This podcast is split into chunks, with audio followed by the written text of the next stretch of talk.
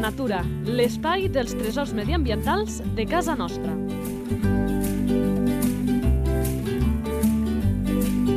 Un espai conduït per Francesc Balanyà.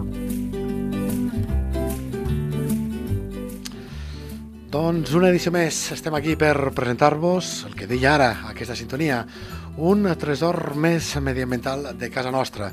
I avui parlarem d'un dels que són, crec jo, especials, especials, especials. De seguida coneixerem l'animal. Primer anem a presentar l'altre animal, el que ens eh, acompanya per explicar la nostra espècie estrella d'aquesta jornada. Parlem del Marc Alonso. Ell és especialista amb l'os bru, per tant ja hem desvetllat de quin animal parlarem.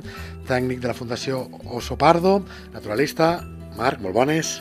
Hola, molt bones, un plaer saludar-te. Doncs vinga, anirem a per feina.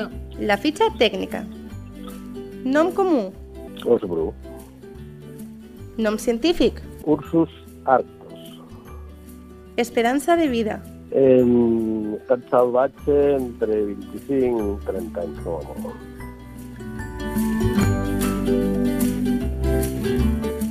Alimentació. Omnívora, tot i que eh, menja autonomia com nosaltres, menja una mica de. Hàbitat. El, en el cas del Pirineu, els boscos bàsicament subalpins de, de la Vall d'Aran i del Vallès Sobirà. Distribució. Bueno, està distribuït a nivell mundial per eh, bona part de les regions del nord del planeta, des d'Alaska a Sibèria, i al sud d'Europa fan les poblacions ibèriques del Cantàbric, del Pirineu, d'Itàlia, de Grècia, etc. Activitat. Bueno, depenent de l'època de l'any, mm, nocturna, crepuscular, a vegades diurna, mm, variable, podríem dir. Reproducció. Eh, L'època de zel és entre és a la primavera, eh, de abril, maig fins a juny-juliol, i les femelles solen tenir eh, entre un i tres cadells. I aquesta sempre dic que és de les que més ens interessa com es troba a casa nostra, doncs aquest os bru. Salut de l'espècie. Bueno, l'os bru als Pirineus és una espècie en perill d'extinció. Per això es va dur a terme un, projecte de reintroducció amb els seus procedents d'Eslovènia, financiat per la, i auspiciat per la Unió Europea. En aquest moment la població mínima d'ossos al Pirineu és de, de, de 70 exemplars. Eh, per tant, eh, trobant una, un estat encara molt amenaçat. Vinga, seguim amb... Curiositat. Bueno, no és un tòpic que nosaltres usem tant predilecció per certs productes que als humans també ens agraden, no? Eh, un, un cas molt, molt conegut i que és absolutament cert és la mel, no? Els ossos senten passió per, per la mel, per les arnes, i per això s'han de protegir amb pastors elèctrics eh, sovint per evitar que les trenquin i que, que mengin eh, tota la quantitat de mel que poden. Inclús la, la, suporten, diguem que estoicament, les picades de les, en fi, d'un turisme de les abelles que intenten defensar eh, bé, els seus panals. Aquestes apis melíferes que intenten doncs, això, protegir el seu tresor. Relació amb els humans. Bueno, la relació dels amb els humans és ve de, de la prehistòria. Sempre, en, jo destacaria que hi ha dos tipus de cultures diferents. Són dos punts de vista també eh, no, no iguals. No? La, les cultures caçadores, els grups estan sempre una espècie més totèmica, com els natius de, de Nord-Amèrica, etc. I en les cultures ramaderes, en el cas de- d'Europa, sempre ha sigut una espècie més competidora.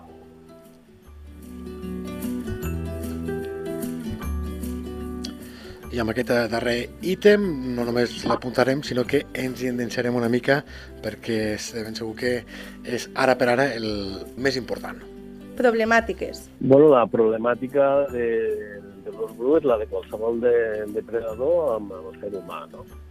Eh, és un conflicte no, sovint d'interessos. En aquest cas, eh, i en les nostres valls, eh, els conflictes són amb els apicultors i amb els ramaders, no? quan l'os intenta eh, aprofitar-se no? de- d'aquests recursos, que no són d'ells, lògicament, i emportar-se una ovella o treure les armes.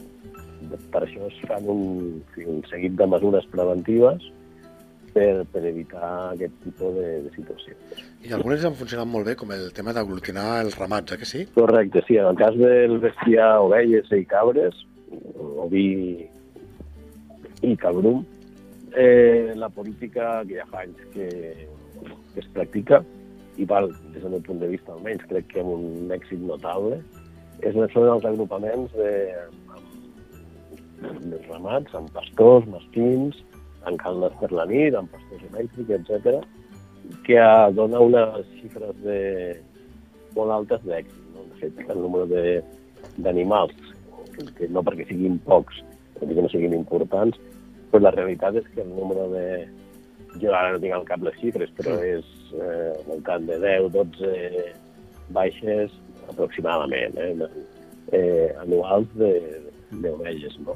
Eh, al, al territori de, de Catalunya i no hi entrarem gaire a fons perquè n'hem parlat de forma molt, molt dilatada en diferents espais de, de UAU Lleida Ràdio i també altres mitjans de ben segur que heu escoltat les famoses problemàtiques amb els ramaders. Jo el que volia preguntar és si aquestes xifres, que és cert que avalen, que per exemple amb el aglutinar els ramats, si aquesta tibantó, que no sé si a vegades jo tinc dubtes de si és més artificial que real entre ramaders, territori i naturalistes, si s'ha desunflat una mica aquesta tibantó per això, perquè les xifres eh, demostren que accions com aquestes doncs, fan que, que no sigui, com diuen alguns, impossible la convivència. Sí, és cert que tot i que amb repunts puntuals, quan, quan els ataquen no? i fa alguna malifeta, eh, la realitat és que s'ha, bueno, el sufle s'ha baixat prou eh, i la tensió també, no? lògicament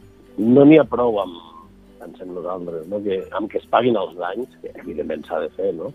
sinó que el que volem és reduir la, aquesta tensió i aquest conflicte. No? I la manera és aplicant eh, mesures preventives que sempre són financiades per les administracions.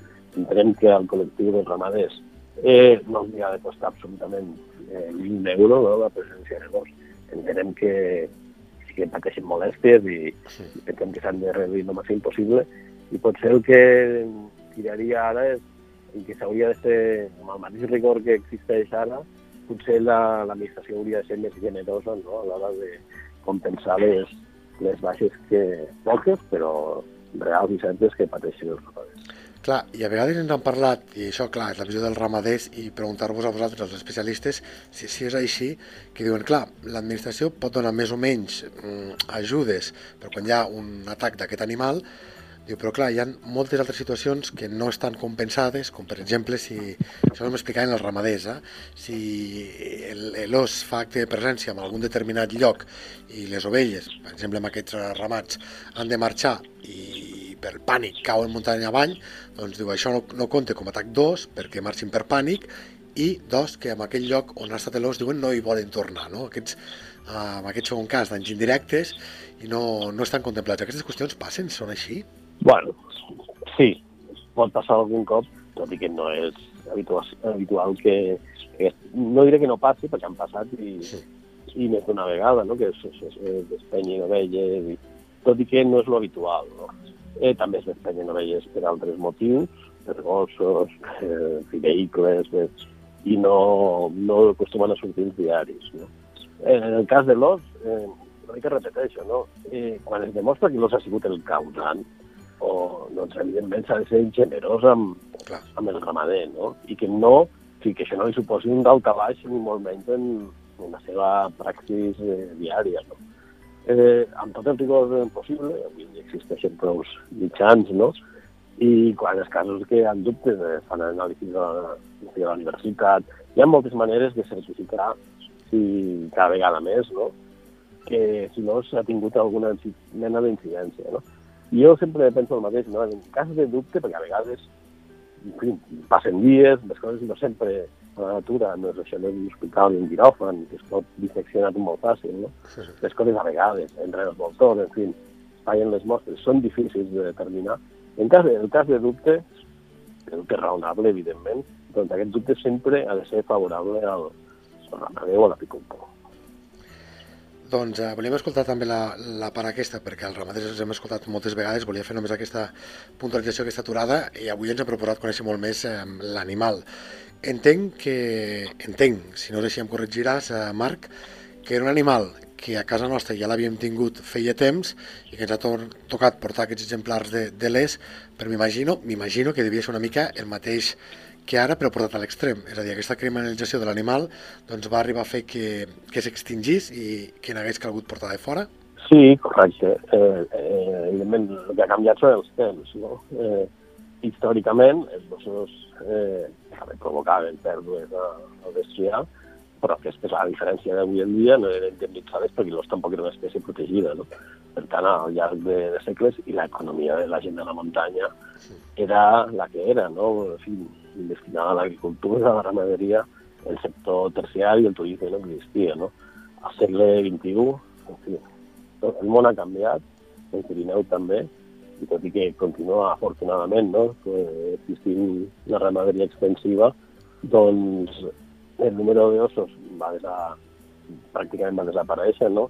i per això es va, va haver un projecte de reintroducció, perquè no és una espècie protegida i prioritària per la Unió Europea. Sí. Vull recordar que igual que estem a Europa per fora de la PAC, també estem a Europa per recuperar les espècies i és, és on, on som, no és en el marc, l'escenari en què ens trobem. I sí, o sigui, estem a Europa per tot, per lo que ens agrada més i per lo que ens agrada menys. Segur que tots els ciutadans tenim qüestions que ens agradaria millorar o canviar, no? Però la realitat és que ens trobem dintre de la Unió Europea i en aquest marc doncs, hem d'acceptar i de, en fi, intentar millorar sempre no? les polítiques que, que moltes vegades pues, no, alguns poden pensar que, que no són prou bones o prou justes, no? però que bueno, eh, la realitat és, és aquesta protecció de les espècies i recuperació, en el cas de l'os, de les espècies que l'home eh, ha abocat a l'extinció per causes més justes o menys. No? Que seria discutible i els temps d'abans doncs, tampoc són els, els d'ara, no? per tant les prioritats han canviat. Clar.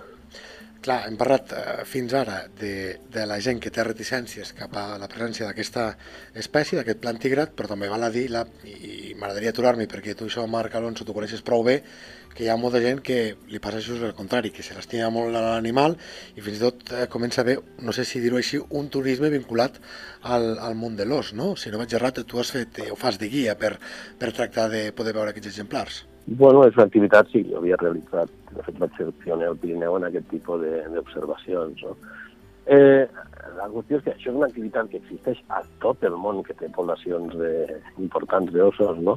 Al Cantàbric, que no, per no anar-nos a Alaska o a Finlàndia, eh, en realitats molt més properes a aquest tipus de turisme eh, té un, té un, un, fort, un forts ingressos en les economies locals, no? L'os és vist com, un, com una marca de qualitat ambiental, no?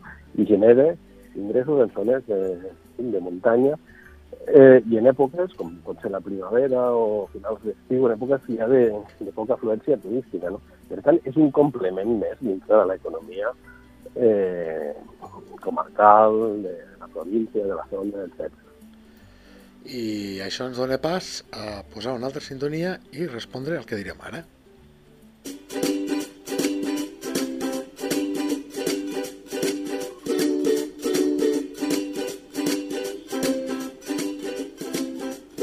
Sabies que... Sabies què has de fer si et trobes un os? Perquè amb això hi ha molt debat, hi ha gent que diu que l'animal marxa ràpidament, uns altres que pots tenir problemes. Doncs bé, tenim aquí un especialista que ens dirà què és el que normalment passa, si tu et creues amb un os a la muntanya, i com has d'actuar. Marc, il·lustra'ns. Sí, primer ens ficarem una mica en situació. Eh, les possibilitats de trobar-nos un os a la muntanya entre altres coses, eh, el baix número d'exemplars als Pirineus i que l'os és una espècie que no té cap intenció en relacionar-se amb els humans, no? Viu a, a, a llocs molt esquerds, molt abruptes, de difícil accés, no?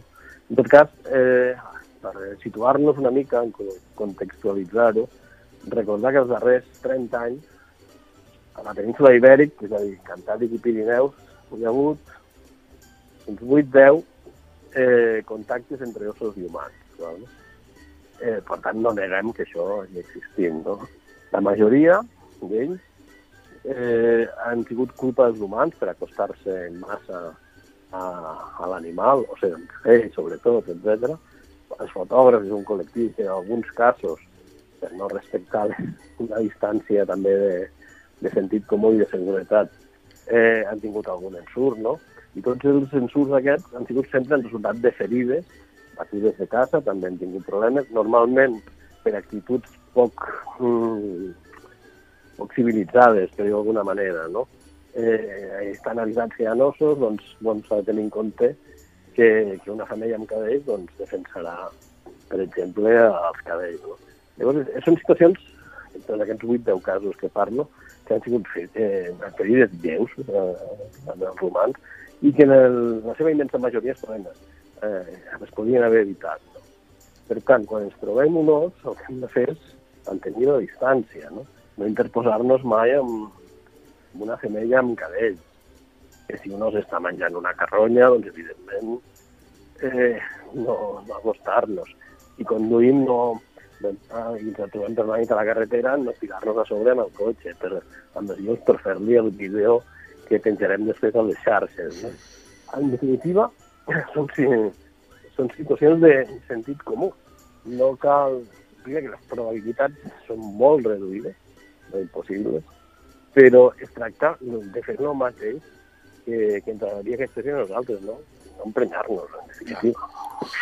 Jo em temo que algun dia, el que dius tu, les, les xifres són baixíssimes, no? Si, si un compara la població d'ossos que tenim, no només arreu de l'Estat, sinó arreu d'Europa, de, però ja veuràs com, no sé si a cap de 5, 6, 7, 8 anys, la setmana vinent, algun dia hi haurà un trobament d'aquest desafortunats i llavors semblarà que tota aquesta pau que, que ha hagut o aquestes xifres que avalen doncs, que la convivència és més que factible, que el, el risc és mínim, semblarà que es posa en qüestió. No, no ho veus vindre, que, que quelcom així passarà? Sí, sí, estic convençut que si algun dia esperem que trigui molt, però sí.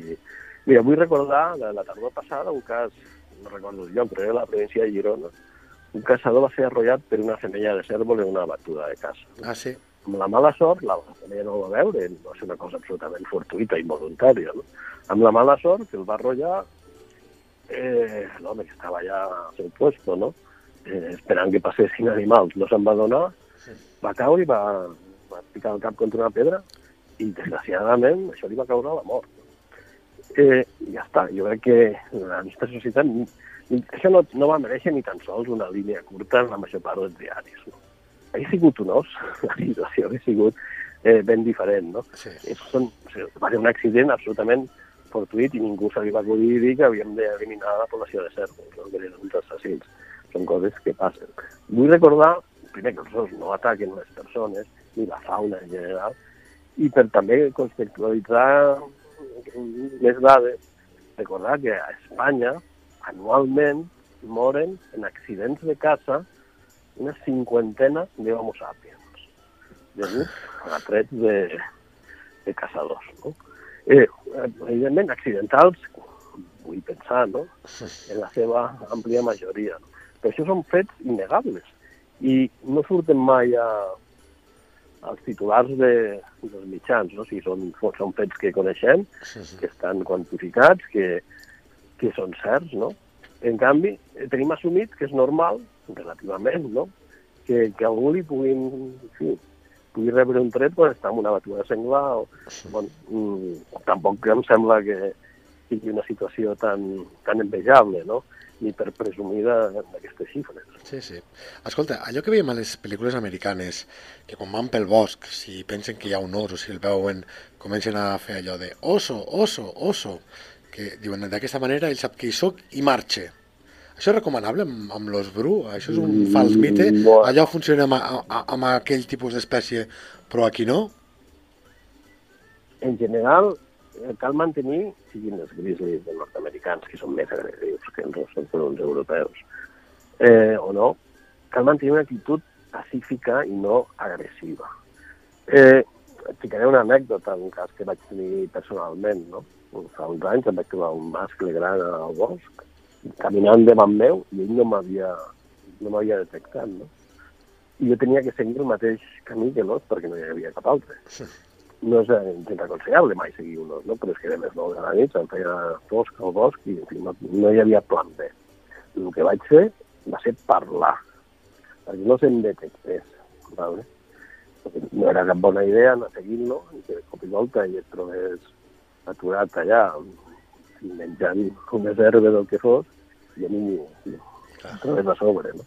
Per tant, hem sí que parlar de manera sossegada, com estem portant nosaltres ara mateix aquesta conversa, no? però perquè l'animal ens detecti. Aquestes situacions són quan l'animal, que és difícil però no impossible, no ha detectat la nostra presència. Doncs, el fet de parlar, no, de seguida entén que hi ha un humà a la ah, Evidentment, si això en lloc de una veu normal són crits, diguem, desaforats, això es converteix en una actitud agressiva Clar. envers... Però és que tu mateix, amb un gos, amb qualsevol altre animal, no? Si ens ve un gos a ensumar o, i comencem a cridar, el més normal és que reaccioni com a mínim borrant. I depèn de la raça i el caràcter de l'animal, doncs no ho sabem. No? Al final, repeteixo una mica el d'abans, és utilitzar el sentit comú eh, per evitar situacions no desitjades. Abans parlaves d'aquesta població d'ossos al Pirineu, has esmentat aquests 70 exemplars, si no vaig errat, són 70 exemplars certificats amb fototrampeig de que són animals diferents, és a dir, podria ser que n'haguessin alguns més, sinó aquests són els detectats i certificats que hi han als, a les nostres eh, muntanyes, no? És, és així. Sí, això són les dades del 2021 i és el mínim. Sempre, eh, la ciència sempre parla del que coneix, no, és, no, és, no juga a especular, no? No, però bueno, a vegades hi ha, hi ha el punt aquest de les estadístiques, de dir, si anem, hi ha altres fórmules matemàtiques que et diuen si aquí n'hem detectat tant, doncs eh, estimem que n'hi haurà X. No, aquestes són 70 que sabem qui són, però en poden haver més. Sí, sí exacte. Mm. Amb els naixements, les defuncions, que també es produeixen de manera natural, per Clar. exemple, no? I, i, Eh, el, el pitjor enemic dels ossos probablement són els mateixos ossos, no? Sobretot en el cas dels animals joves, en què els mascles a zel no? intenten matar els cadells de les femelles si no són d'ells, inclús d'altres animals joves. No? Per tant, existeix una mortalitat important, no? natural, de, de l'espècie, que evidentment cal restar després dels naixements eh, anuals i els darrers treballs de la, que he llegit eh, bueno, l'any passat de la Generalitat parlaven d'un increment anual al voltant d'un 10% de, de la població al Pirineu. Clar, i jo precisament et, et volia preguntar precisament això, no? perquè aquestes són les xifres que, que sabem, les xifres quantitatives, però a nivell de, de valoració, eh, des de, per exemple, la Fundació Oso Pardo, mm, que recordem, als anys 90 doncs, arribaven eh, els primers exemplars d'Eslovènia, si no vaig errat, la Giva, la Melva i el Pirus, alguns d'aquestos, Correcte. Sí, eh, amb aquests exemplars eh, eren els primers i ara estem això, no? amb aquesta setantena detectats. En feu una bona valoració? Penseu que aniria més ràpid? Eh, tot el contrari? Esteu gratament sorpresos? Quina valoració en feu? Bueno, la valoració és positiva, no? Els grups d'espècie lenta, eh, són conells, per entendre'ns, no? El, el seu ritme de reproducció també és lent, no, no apareixen tots els anys les osses, en fi, tenen 3 anys o 4 ser adultes, eh, tenen un, un procés no, determinat que és francament lent comparat amb altres espècies, més, més promiscues, diguem. No? Però la valoració és força, força positiva, amb alts i baixos, eh, millorable amb l'aspecte de cohabitació, de convivència amb els éssers humans, especialment amb el hem aconseguit amb els sectors ramaders i, i apícoles aquesta convivència millori, no? I s'acosti a la a tenir una convivència, una convivència com menys, menys tensionada. I hi ha un argument, diguem, biològic, los grups d'espècie molt eficient en quant a qualitat d'hàbitat, si no podrien viure ossos a Collserola, per exemple, perquè històricament eh, havien existit, no? Hi ha topònims, etc que, que confirmen no? que l'espècie havia estat present a altres terres històricament. Això avui en dia, aquest, aquesta ecologia de, de qualitat ja no, no existeix. La lectura positiva és que el Pirineu, no, en aquest cas, eh, el Pallars, la Vall d'Aran, també l'Alta Ribagorça, no? són les tres zones amb presència d'os a Catalunya, mantenen una qualitat ambiental suficient sense que l'home intervingui, a més, per acollir una espècie exigent com los Llavors, això, des del punt de vista biològic, se podrà estar d'acord o no amb la presència d'ossos, però la bona notícia, i, i que és innegable, és que la ecologia del Pirineu, eh, l'estat de conservació de, del nostre Pirineu, és prou bo encara per, per mantenir una població estable i viable d'ossos.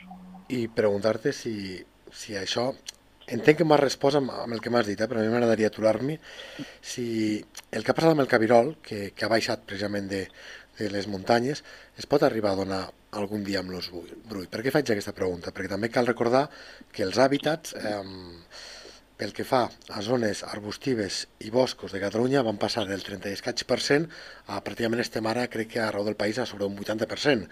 Què vol dir? Que hi ha més zones interconnectades, per tant, més zones on la presència humana no, és, eh, no exerceix aquesta pressió tan elevada i no sé si vosaltres heu arribat a pensar, a especular sobre si això, fer, un cabirol, baixar de les muntanyes fins a la plana de Lleida. Això seria factible? Home, tant com això, mm, crec que no, sincerament. No? T'ho dic que mm, recordo un, un episodi puntual d'un os, no? Follat que va baixar fins a vora Trem, no? Llavors, eh, creient en situacions anecdòtiques, en general, la població d'ossos està en expansió al Pirineu. Si no vol dir que cada any eh, que el número d'ossos va augmentant, hi hagi més als postos que ja hi són, sinó que aquesta població es va expandint a àrees limítrofes, sobretot els animals i no? són els que busquen nous territoris, i van trobant al llarg de la serralada pirinenca. Jo crec que l'expansió es podria produir fins i tot al Prepirineu, que, en el, sobretot en la província de Lleida, no? Mm. que està absolutament despoblat, eh, desgraciadament també, no? i que manté grans superfícies bueno, sense, sense pobles, sense presència humana, humana o amb una presència molt baixa. No? Això um, podria ser un escenari de futur. Ara bé, amb l'escenari també actual del canvi climàtic, no sé si aquestes zones, que són molt més càlides, podrien una, acollir una espècie com los és una espècie més lligada als ambients més freds. No, eh, no, no tenim resposta a, a tot el que, tot lo que passarà. Tot i que, bueno, justament avui que parlem, no, jo estic a la Vall d'Aran amb una temperatura de 35 graus aproximadament el dia d'avui, Eh, per tant, eh, és difícil de, de dir què passarà amb aquest escenari de, de canvi climàtic que tenim al, al damunt. Es fa difícil d'imaginar que els gossos en puguin anar molt al sud, ni, ni menys a les zones ja de, de la plana de llenya, que de fet ja no existien ni, ni històricament. No? Doncs eh, arribem ja al tram final de l'entrevista. Anem amb una nova sintonia.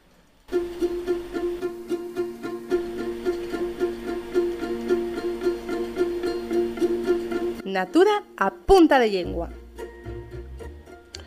En aquest espai en què mirem les nostres frases fetes, el que diu la sabidoria popular, hi ha frases que us sonaran en castellà però en català són també correctes, com aquella que diu l'home com l'os, contra més pelut, més hermós, o això de prendre la pell de l'os abans de caçar-lo. No hi entrarem perquè la gent ja ho coneix, però preguntar-te, Marc, si això té eh, certa veracitat. Una que diu, per la candelera, l'os surt de la cova, si veu que plou, no se'n mou.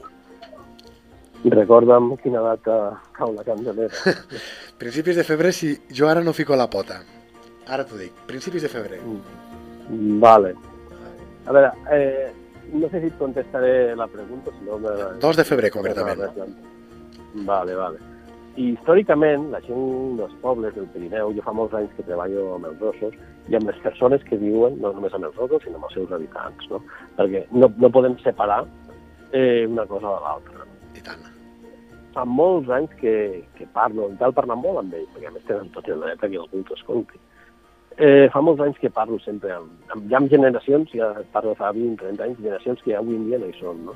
i que en el seu moment van conviure inclús van caçar ossos no? de manera legal en aquells temps. Sempre se m'havien comentat que als voltants de, de mitjans de març era quan el, els ossos eh, sortien de la cova. No? I jo, amb els anys que porto seguint ossos al Pirineu, de, sí, des, de, des dels anys 90 aproximadament, sí que puc confirmar que el que deien els padrins, la gent d'abans, d'aquesta altra generació, eh, els ossos actuals fan exactament el mateix que feien els ossos diguem, històrics de la població eh, històrica del Pirineu. Eh, i... Però allò, perdona que talli, allò que diem que a vegades una percepció, els meteoròlegs ens diuen que, que a vegades ens equivoquem perquè són percepcions i no dades.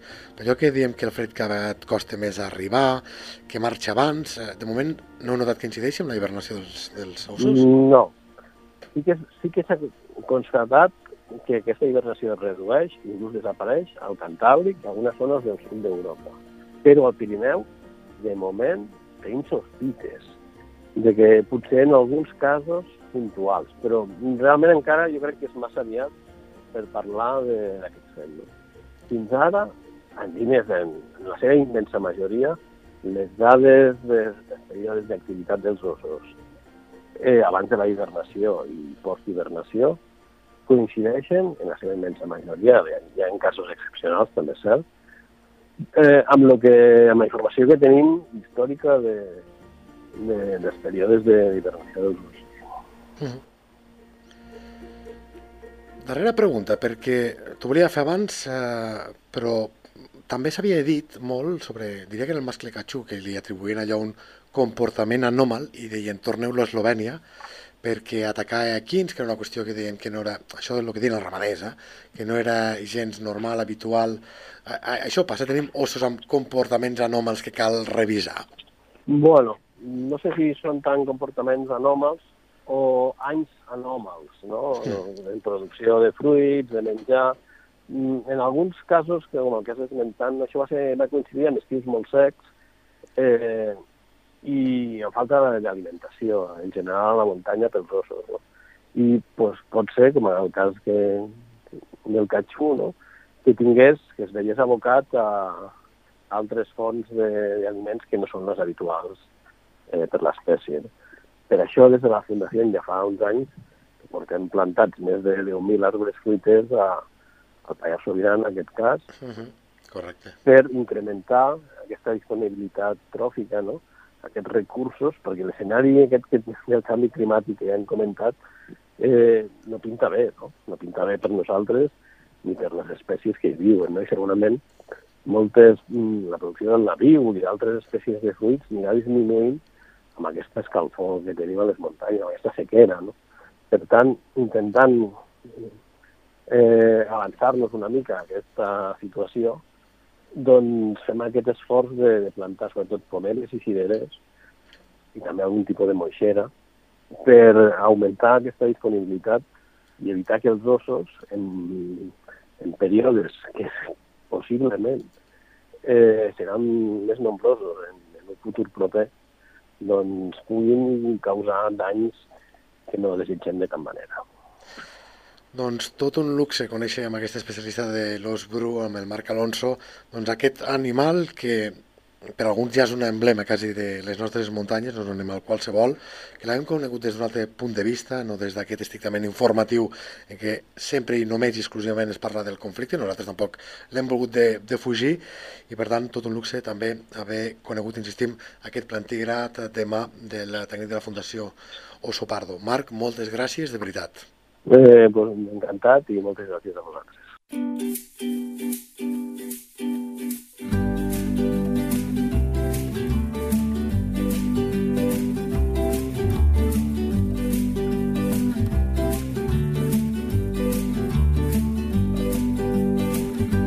La teva entitat vol explicar un tresor de casa nostra?